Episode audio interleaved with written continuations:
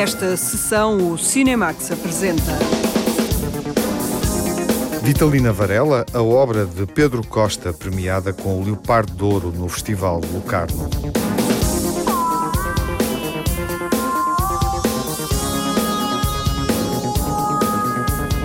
Exterminador Implacável, Destino Sombrio é o novo episódio que retoma uma série marcante dos anos 80 e 90.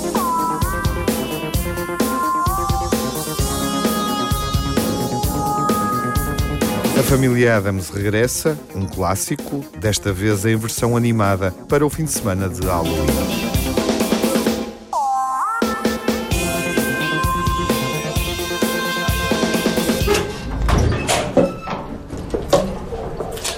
Pedro Costa filma Vitalina Varela, cabo-verdiana, e filma novamente no bairro das Fontainhas, em Lourdes.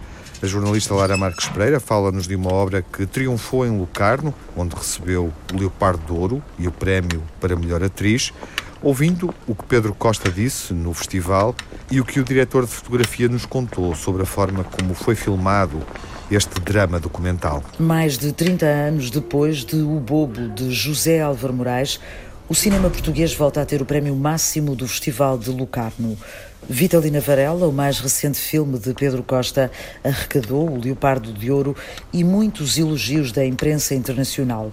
Um dos críticos refere-se a esta obra como um épico íntimo que se desvela num estudo intrincado e silenciosamente comovente sobre a dor. Ainda antes de se tornar vencedor, Pedro Costa explicou a uma plateia do festival o que tentou fazer.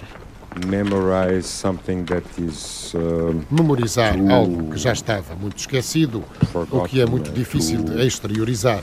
Tentar memorizar e pôr palavras naqueles sentimentos. Trying to memorize, trying to put words on those feelings. Joaquim Conchel na cadeira. Era bom cozinheiro. Me entregava prato.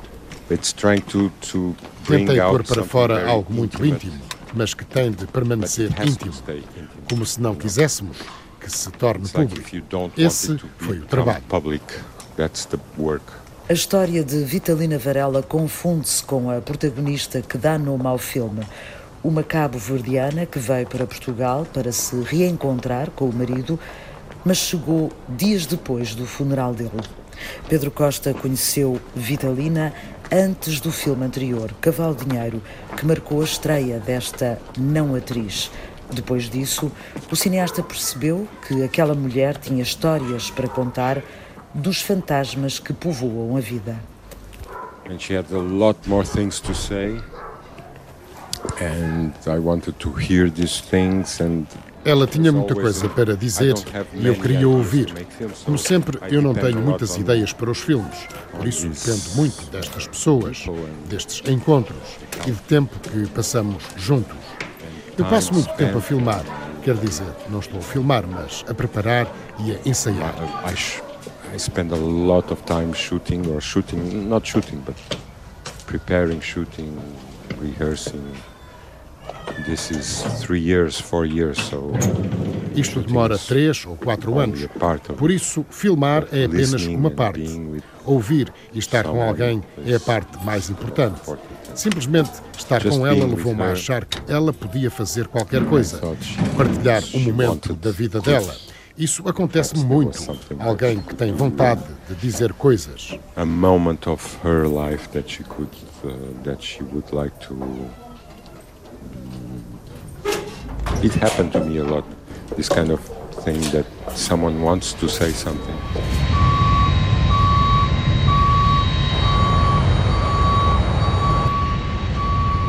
Vitalina Varela chegou a Portugal desamparada, sem saúde, dinheiro ou documentos e encontrou Pedro Costa e o cinema, que lhe deu a oportunidade de ganhar a vida, como contou à televisão em Locarno, depois de ter recebido o prémio de melhor atriz. E vi, vi para eu, vi para eu e disse assim: Você quer trabalhar comigo? Eu respondi sim. Então eu continuo a trabalhar com Pedro até hoje. Mas quando uma pessoa volta de Cabo Verde para Portugal, passa uma vida difícil. Passa uma vida mesmo amargurada. Passa uma vida triste. Porque na Portugal Ele não dá ajuda a quem precisa, só dá ajuda a quem que não precisa. Quando a pessoa precisa, precisa de uma ajuda é quando não tem documento, que precisa ajuda. Ele confundir isso não dá nada, não deixa entrar no lugar, não deixa trabalho, sem documento. Agora, uma pessoa sem documento, sem trabalho, sem nada, é muito triste.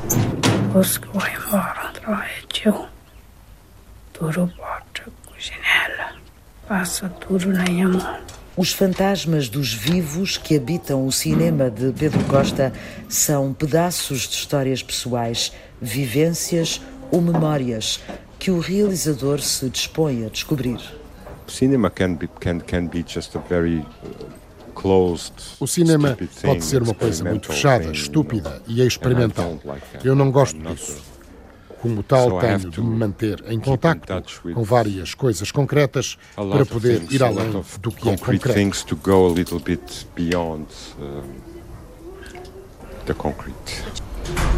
Para encontrar as histórias das personagens que habitam o seu cinema, Pedro Costa faz um trabalho de resistência, onde o tempo é o principal aliado.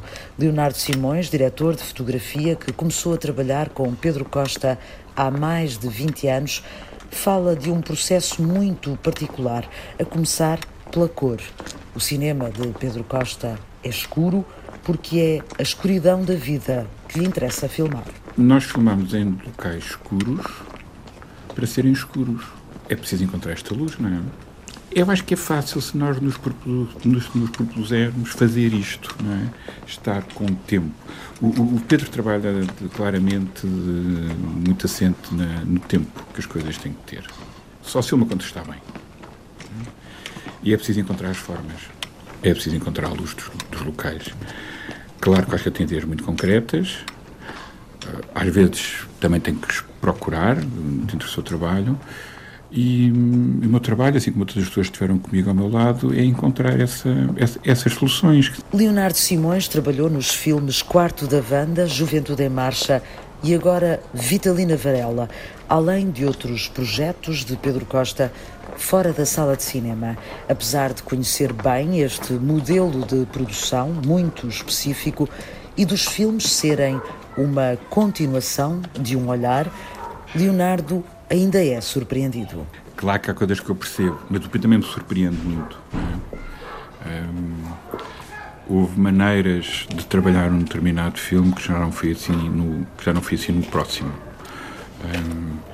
houve mesmo coisas técnicas que eu ia preparado e mesmo tecnicamente este filme evoluiu muito. Este filme começou com uma lógica, com uma lógica talvez não tanto este, talvez o Cavalo Dinheiro começou com uma lógica de, de, de de trabalho e de, de, de organização e de, que depois foi sendo, foi sendo alterado. A ver, efetivamente eu conheço o Pedro. Nós não dialogamos muito. Um, o Pedro diz coisas muito simples, um, um, com muito poucas palavras, e depois eu vou fazendo, não é? Não, mas não sou só eu, portanto, há mais pessoas, não sou só eu. Nós vamos fazendo, vamos construindo. E, e às vezes aproveito, às vezes não aproveito, às vezes repetimos, eh, às vezes não é aquilo. Eh. Eu ouvi muitas vezes neste filme uma frase que é está bem, mas não é isto. O sair de igreja espantaram, corre, o tumba, o cair na lagoa de sangue. Rita, boa viagem. Os sítios que nós trabalhamos, uma quase sempre eram sítios apertados, sítios muito estreitos. Um, podem não parecer no filme, mas são muitos deles mesmo pequenos. Tem a ver com os objetivos com que o Pedro gosta de trabalhar. O Pedro gosta de trabalhar essencialmente com grandes angulares. E às vezes era difícil uh, perceber onde é, que se podia pôr, onde é que se podia pôr a luz, não é? Mas isto também tem a ver com, com, uma, com uma situação que me parece que é muito importante, que é o saber olhar, não é? O olhar. E às vezes as coisas que nós estamos a olhar não são evidentes. E, portanto, temos que ir à procura delas, temos que ter ali uma predisposição, temos que ter tempo. Eu acho que nenhum, nenhum daqueles planos foi verdadeiramente feito à pressa. As coisas têm que ser feitas com o tempo. A importância de saber olhar do ponto de vista de quem conta a história de Vitalina Varela, mas também de quem a descobre numa sala de cinema. Um filme que revela um cineasta, Pedro Costa, cada vez mais perto da pintura, cada vez mais um artista plástico sem fronteiras que trabalha o cinema como uma forma poética de mergulhar em profundidade na escuridão humana. Vitalina Varela é atriz real, a mulher e atriz cabo-verdiana que se revela numa ficção documental. Olá, João Lopes. Olá, Tiago. A cada filme novo, Pedro Costa adensa um universo totalmente distinto. Creio que importa dizer, e mais do que isso, sublinhar com grande intensidade que o universo de Pedro Costa corresponde a qualquer coisa de absolutamente singular no interior da produção portuguesa e eu diria mesmo único em termos de cinema internacional. Porquê? Porque na sua abordagem de personagens da comunidade cabo-verdiana, Pedro Costa uh, inventou, creio que a palavra não é excessiva, um registro narrativo que, embora contendo alguns elementos que talvez possamos classificar como documentais, no sentido em que documentam condições de vida muito difíceis, ao mesmo tempo apontam para uma dimensão grandiosa Uh, e se a palavra não está gasta, eu diria espetacular, que tem a sua concretização admirável neste novo filme Vitalina Varela. É a história de uma mulher que, por uma série de circunstâncias da sua vida conjugal, familiar e financeira, só consegue chegar a Portugal três dias depois do funeral do marido e o seu confronto com a realidade do país vai ser um processo desde logo de profunda solidão, mas também de construção ou reconstrução de relações que andavam, por assim dizer, à deriva. É um filme que, no seu ceticismo profundo, envolve também a possibilidade de a personagem central ser livre, de construir a sua própria história e, no fundo, procurar uma hipótese de redenção é um objeto de cinema sublime e um dos grandes acontecimentos deste ano cinematográfico em Portugal e além fronteiras. O cinema de Pedro Costa é único do ponto de vista narrativo, na forma como documenta e ficciona e no olhar fotográfico com um claro escuro inconfundível. Vitalina Varela, atriz e mulher cabo-verdiana, filmada por Pedro Costa. O filme recebeu o Leopardo de Ouro no Festival de Locarno, onde Pedro Costa já tinha recebido o prémio de melhor realização com Cavalo Dinheiro.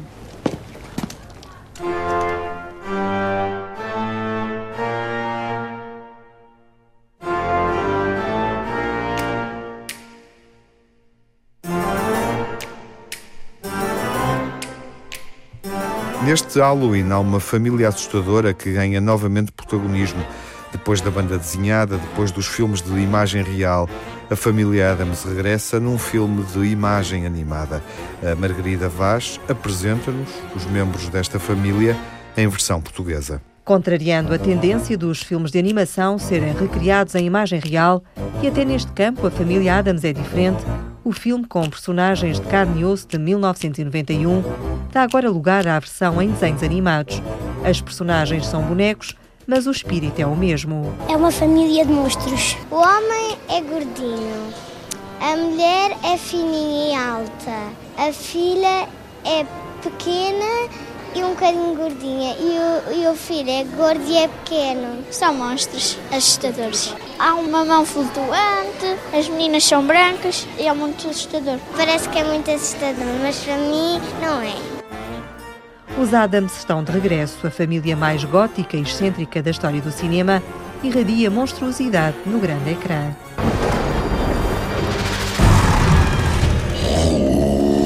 É daqui! É medonho. É horrível. Lardo celular.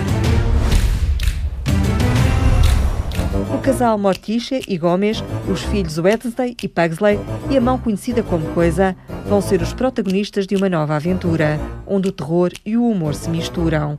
Neste filme, os Adams vão ter de enfrentar uma apresentadora de televisão e, ao mesmo tempo, vão receber os outros membros da família numa grande festa. É esta a grande preocupação do pai Gomes. Este Gomes é, é, o pai da família, o pai extremoso, maléfico, mas extremoso, um pai muito preocupado com o filho, que neste filme está completamente focado numa prova que ele vai ter de superar, que é uma prova para entrar na idade adulta, que é uma coisa um bocadinho absurda, tendo em conta a idade do filho, mas esse é o principal foco dele. E é muito, muito engraçado esse, essa dicotomia entre a maleficidade dele e essa, essa preocupação em ser um bom pai. Renato Godinho é o pai da família Adams. O Gomes, o sotaque não engana a origem da personagem.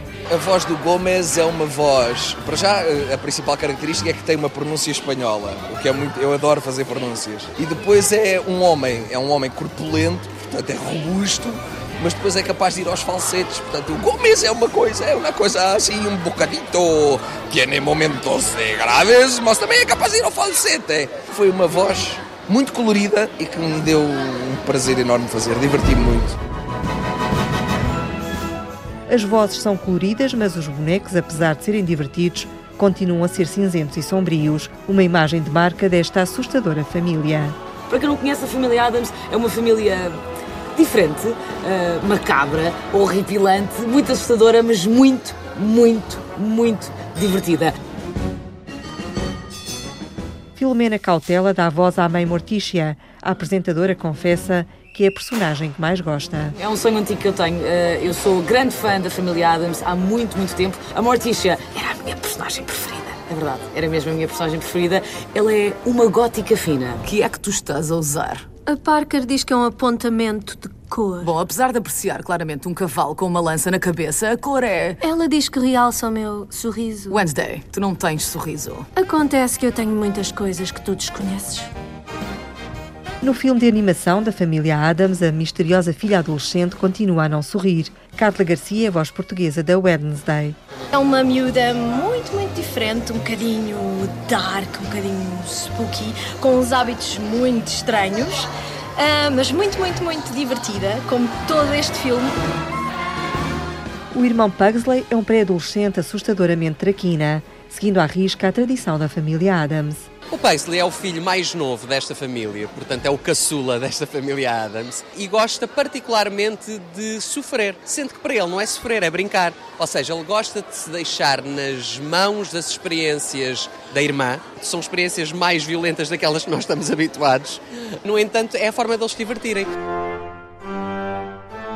FF dá voz ao filho da família Adams. O cantor ficou contente de ter o papel de uma personagem mais nova. Estamos a falar de uma personagem que se calhar tem ali os seus, não sei, 14, 15 anos, portanto é uma voz bastante jovem, o que me deixa muito feliz aos 32 ainda conseguir poder fazer estas vozes, mas portanto é uma voz assim mais rebelde, mais traquina, ele é muito gozão. Por exemplo, ele tem uma gargalhada muito típica, uma gargalhada traquina tipo Pronto, é assim uma coisa deste género. O FF considera que o segredo desta arrepiante família é distinguir-se pela diferença. A magia da família Adams é precisamente este jogo de contrastes, ou seja, aquilo que para nós nos parece sombrio e difícil de acreditar que é confortável numa família, para eles é precisamente a zona de conforto. Ou seja, tudo aquilo que para nós é colorido e bonito, para eles é assustador. Está aqui um jogo muito engraçado de contrastes mas a verdade é que os valores, a amizade, a relação familiar, a importância da união continuam presentes. Simplesmente a estética é outra. Aí vai bomba! Boa! Afundaste no porta-aviões? Haha! Bom trabalho, Pugsley! Nesta aventura da família Adams, um dos grandes desafios é o relacionamento com uma apresentadora de TV que tem um programa de decoração com muita cor. Como atriz, Custádia Galhego considerou muito interessante dar voz a esta personagem. Acha que deve dar muitas ideias sobre decoração, sobre a arquitetura das casas, como ela tem crises emocionais muito grandes, tão depressa está a fazer-se muito simpática, ou tão depressa se descontrola e fica irritada. Em termos vocais e em termos sonoros, isso é estimulante para nós que criamos essas coisas. Outro desafio dos Adams é dar uma festa e receber outros elementos da família, como a tia Slam, uma figura na qual a cantora Sónia Tavares se revê. Já é bastante parecida comigo. É um personagem assustador, é um personagem com uma cara esquelética, com um penteado da cor do meu fantástico. E depois o mais curioso é que, hum, como normalmente toda a gente me diz assim, ai pareces tão alta e afinal és pequenina. A tia Slomo também é assim, mas vocês vão ter que ver o filme para perceberem o que é que eu estou a dizer. É um orgulho para Sónia Tavares participar num filme com as personagens que conhece desde criança, sendo-se um membro desta família. Eu sempre pertenci à família Adams, a família Adams sempre fez parte de mim desde miúda, ainda antes daquele grande boom com a Angelica Houston, que toda a gente conhece, não é? Antes, eu já conhecia os personagens e já era fã, portanto é uma honra, obviamente, que me convidem para fazer parte da família a sério. A cantora Sónia Tavares identifica-se completamente com a família Adams. Na altura do liceu, o meu primeiro namorado era um grande gótico e eu também, e a sua irmã também. Então andávamos os três, sempre vestidos de preto, não é? Em Morticia Adams, não é? E chamávamos Olha lá vai a família Adams. Eu achava o máximo. Agora, uh, continuamos a identificar, obviamente.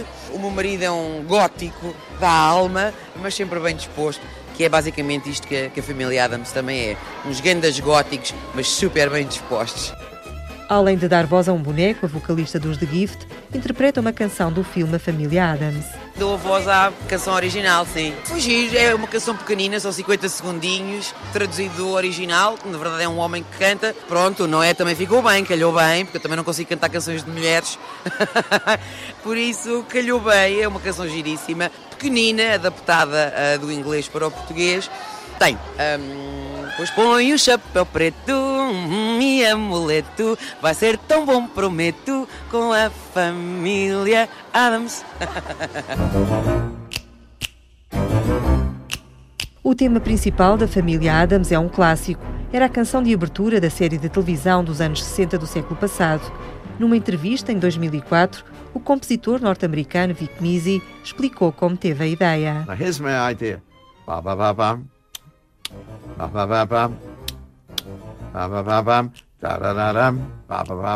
The creepy and the kooky, mysterious. So that's the Adams family. As personagens criadas por Charles Adams tiveram projeção cinematográfica em 1991. Don't torture yourself, Gomez. That's my job.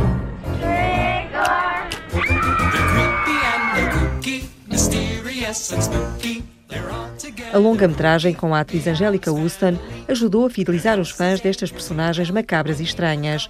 Foi um filme que marcou a Rita, tinha 15 anos quando estreou. É um filme de 91 ou 92, não é? Pronto, portanto, acho que faz parte do nosso imaginário. Eu acho que é assim, eles são os assustadores, assustadores queridos, não é? Portanto, acho que todas as famílias têm um bocadinho de família Adams também, porque não, não somos todos perfeitos e acho que a família Adams é, hum, acaba por ser a, dar a volta ao assustador do terror que nós estávamos habituados, não é? Portanto, é o engraçado barra aterrador.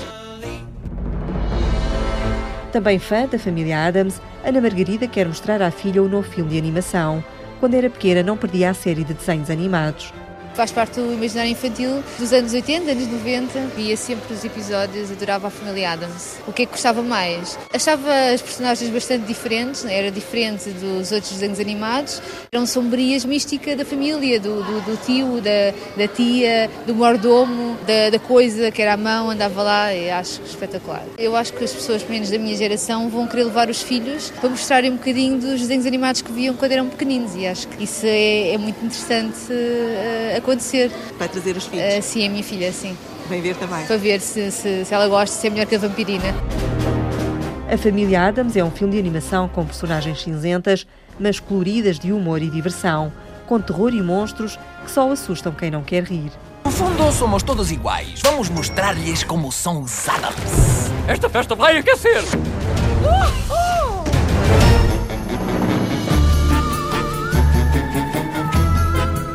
25 anos depois da última aparição nos cinemas, a família Adams regressa numa longa-metragem, um filme de animação inspirado na banda desenhada. Renato Godinho, Filomena Cautela, Carla Garcia, Custódia Galego e os cantores FF e Sónia Tavares, que interpreta o tema principal do filme.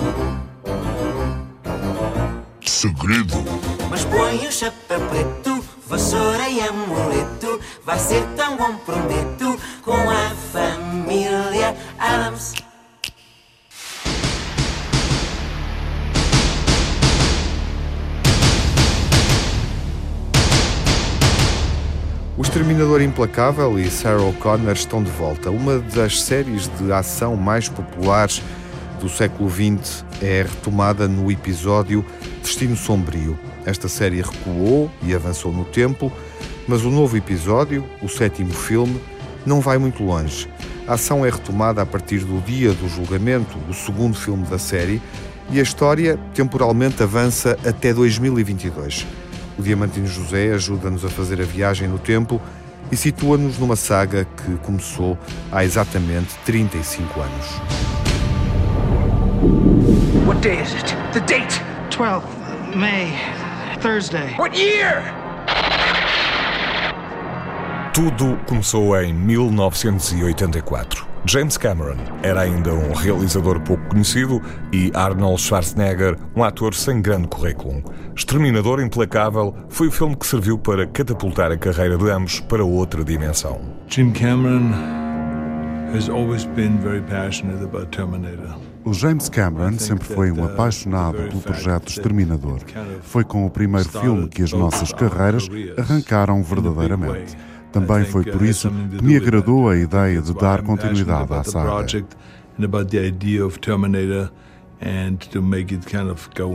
Em 1991, os dois voltaram a encontrar-se para fazerem Exterminador Implacável 2, O Dia do Julgamento. Come with me if you want to live. Os filmes seguintes, ao todo três, já não tinham a assinatura de Cameron, apesar de Schwarzenegger aparecer em dois deles. A saga volta a reunir o nome de ambos ao sétimo filme. James Cameron não realiza, mas é o produtor executivo e uma espécie de mentor do projeto. I never really felt that I would be doing another Terminator movie. I'd sort of given up on it, you know, 20 some years ago. It was like there were two questions to ask. One is what can you do?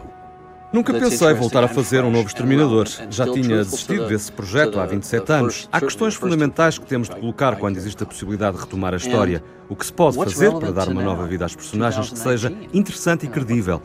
Em 2019, o que pode um produto dos anos 80 trazer de novo? Na década de 80, tudo aquilo era ficção científica. Agora, muitas daquelas coisas já existem ou estão próximas de existir. A ideia de termos máquinas que consigam andar já é uma realidade. O avanço na área da robótica é enorme. Altura, a ideia de que as máquinas poderiam atingir níveis de sabedoria iguais ou superiores aos humanos era pura fantasia. Agora, já poucas pessoas duvidarão que isso possa acontecer nas próximas décadas. Now, people are talking seriously about is it going to be next year, next decade? Nobody or very few people are saying it's more than 20 to 30 years away. I can see you're very upset. I'm going to help you protect the girl. Exterminador Implacável, Destino Sombrio, retoma a história do filme de 1991, um, apagando quase por completo as sequelas que entretanto foram feitas. This is going to be radical. This is going to be cool. We're going to create a Terminator who wants to be human. Does he succeed? Desta vez, ainda mais radical e interessante. Vamos criar um exterminador que quer tornar-se humano. Será que consegue? Filosoficamente, qual é o significado desta ideia? O filme, em inglês, tem como subtítulo Destino Sombrio. Isso foi propositado, porque no primeiro filme, Sarah Connor diz que não há destino. No segundo filme, quando ela decide alterar o futuro, espeta uma faca na mesa e diz não há destino. Apesar de tudo, vai tentar mudar o futuro e consegue, evitando a morte de 3 mil milhões de pessoas. Só que no novo mundo acabam por ser mortas o dobro destas pessoas. Todas as ações têm consequências e Sarah tem de viver com isso. Para mim, a mensagem fundamental é que a existência e os atos de uma pessoa têm impacto nos outros e ao longo dos tempos esse impacto vai ganhando cada vez mais força.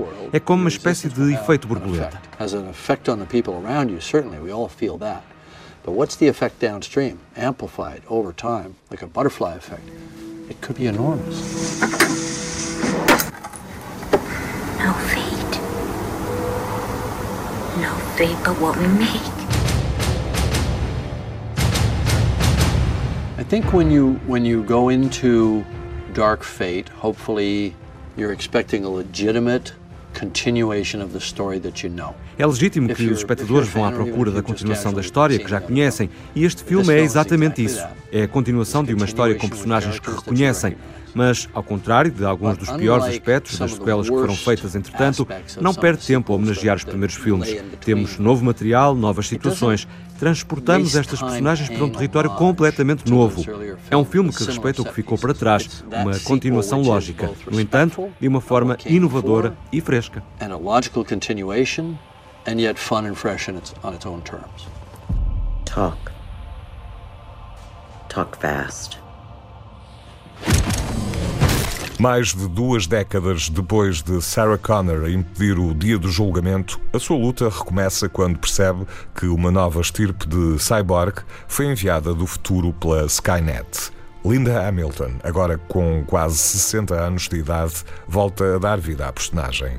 Terminator Dark Fate picks up Sarah's story 27 years after we've seen her in uh, Judgment Day. So Exterminador Implacável, Destino Sombrio, recupera a história de Sarah Connor, 27 anos depois de termos visto em Exterminador Implacável 2 o dia do julgamento. Não sabemos onde é que ela esteve, mas a situação alterou-se. Continua a lutar, a missão é diferente, os inimigos continuam a ser as máquinas. Not the same fight, but against the machines still. Supposed to be Judgment Day. But I changed the future. Saved three billion lives. Enough of a resume for you. No. You may have changed the future, but you didn't change our fate. Well, he gave me a very sort of brief synopsis of Deram-me uma breve sinopse sobre o ponto de partida da história. Naquela altura ainda estava tudo muito pouco definido, o argumento não tinha sido ainda escrito. Demorei algumas semanas para aceitar o desafio. Tive de pensar muito bem se queria revisitar o papel de Sarah Connor, apesar de ter sido uma personagem muito importante para mim. No entanto, afastei-me durante tantos anos e tinha dúvidas se conseguiria atingir os níveis que atingi nos dois primeiros filmes, se poderia acrescentar alguma coisa. Fiquei intrigada com a maneira como se iria lidar com este ato de tempo, com a mudança da situação, e isso foi muito importante para ter embarcado novamente neste projeto. But I was so intrigued by the fact that all the time has passed and the situation has changed and it gave me somewhere that I might be able to go. Because of me! If you don't make it, everybody dies! Expect a big ping, brother. The whole body's a weapon. Sorry. She has set such a high standard. A Linda Hamilton esteve ao mais alto nível naqueles dois primeiros filmes que eu tinha algumas dúvidas que ela conseguisse voltar a desempenhar aquele papel. Depois, quando começaram as rodagens, fiquei surpreendido. Não queria acreditar que uma mulher que está na casa dos 60 anos apresentasse uma forma física tão boa. Voltou a ser a mulher que luta contra tudo e contra todos, usando as armas de uma maneira incrível e fazendo cenas de ação muito exigentes. Fiquei mesmo impressionado. I was really impressed.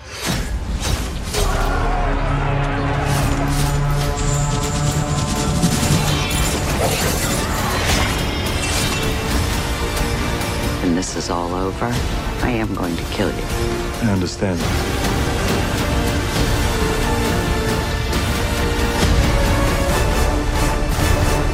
A realização do novo filme é de Tim Miller. Exterminador Implacável, Destino Sombrio, tem a particularidade de reunir os responsáveis pelo sucesso dos dois primeiros filmes.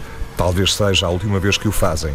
Uma coisa é praticamente certa: o destino da saga, com mais ou menos sombras, será ter novos episódios. Esperemos para ver. I'll be back.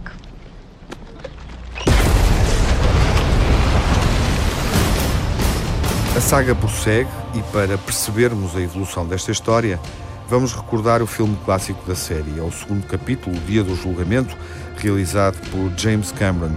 E é a partir deste segundo capítulo que a história é retomada no Destino Sombrio.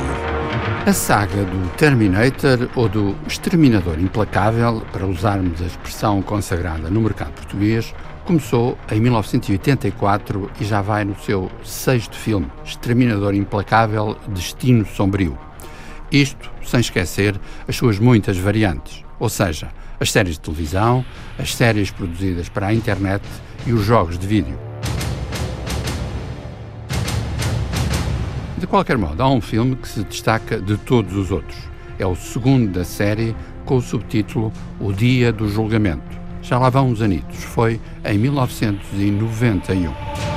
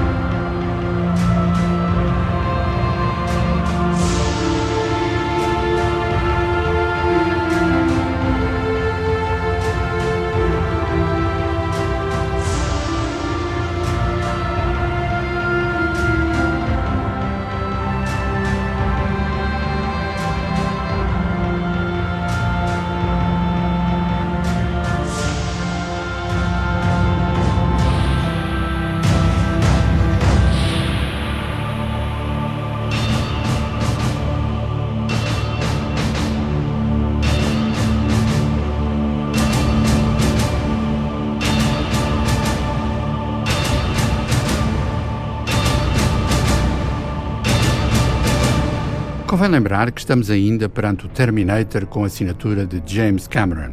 Tal como no primeiro filme, a música de Brad Fiedel, fortemente apoiada em sintetizadores, ajudava a criar uma paisagem sonora essencial na história de Arnold Schwarzenegger.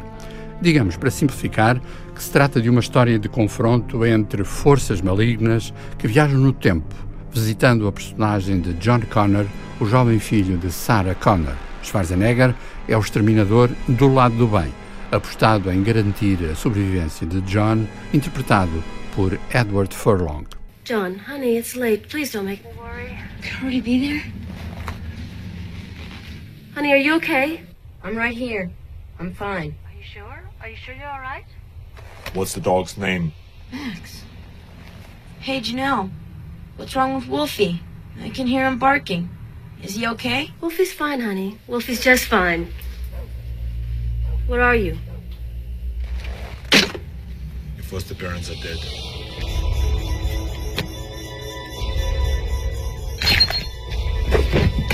Exterminador Implacável 2 entrou para a história do cinema de aventuras como um momento decisivo na evolução das suas bases tecnológicas, quer dizer, dos seus efeitos especiais. De qualquer modo, nada disso pode ser separado de uma dimensão genuinamente trágica e, em particular, da trajetória da personagem de Schwarzenegger, uma espécie de anjo da guarda vindo do ciberespaço. No! I'm sorry, no! John. I'm sorry. No, it'll be okay. Stay with us. It'll be okay. I have to go away. No, don't do it. Please, don't go. I must go away, John. No! No, wait, wait, you don't have to do this! Sorry. No, don't do it, don't go! It has to end here. I order you not to go. I order you not to go! I order you not to go!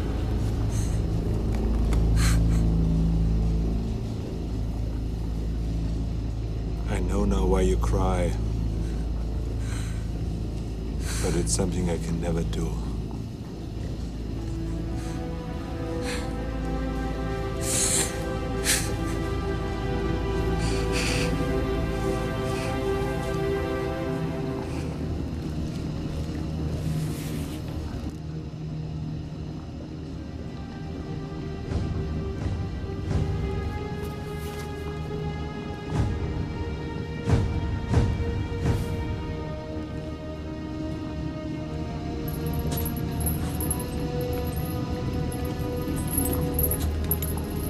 goodbye.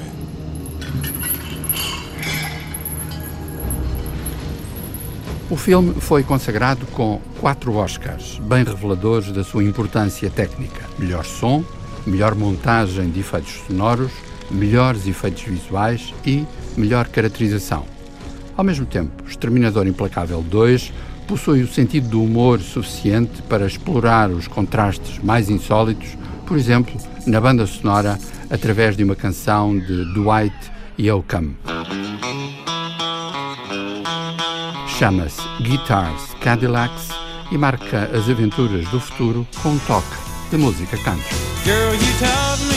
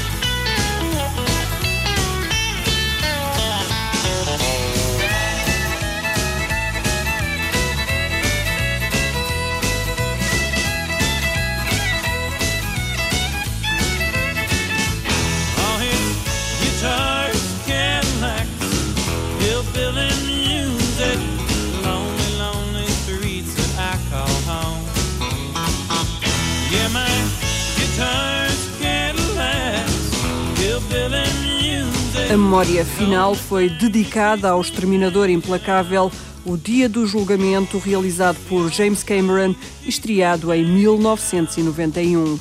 É a partir daqui que a história é retomada em Destino Sombrio.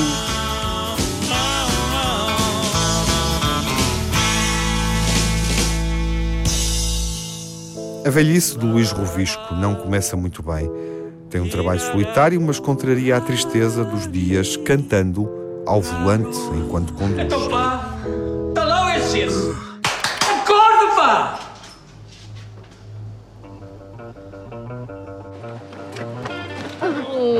Vá, porta-te bem e ajuda os teus pais A pôr a mesa.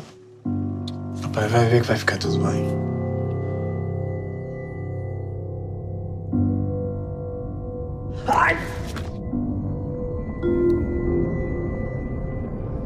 Se tu visse o que eu vi, Eu não tenho o vosso saber. É o teu, é o teu, é o teu. sou estúpido. Tecnoboss é uma comédia realizada por João Nicolau. Vai estar em destaque na próxima sessão, quando estrear nos cinemas nacionais. Tecnoboss. E faz sempre um figurão. Tecnoboss, Sr. Antunes. Tecnoboss. No Cinemax correm os créditos finais. Edição e coordenação de Tiago Alves, dossiês e reportagem de Margarida Vaz, Diamantino José e Lara Marques Pereira, crítica e análise de João Lopes, sonorização de Paulo Martins, Jaime Antunes e António Santos, Pós-produção: Diogo Manso. Banda sonora original de Cinemax, composta por Nuno Miguel.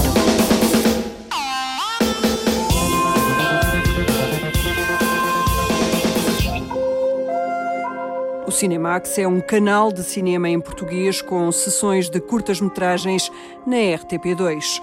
Toda a atualidade na página digital rtp.pt/cinemax e também nas redes sociais. Torne-se fã no Facebook e siga-nos no Twitter.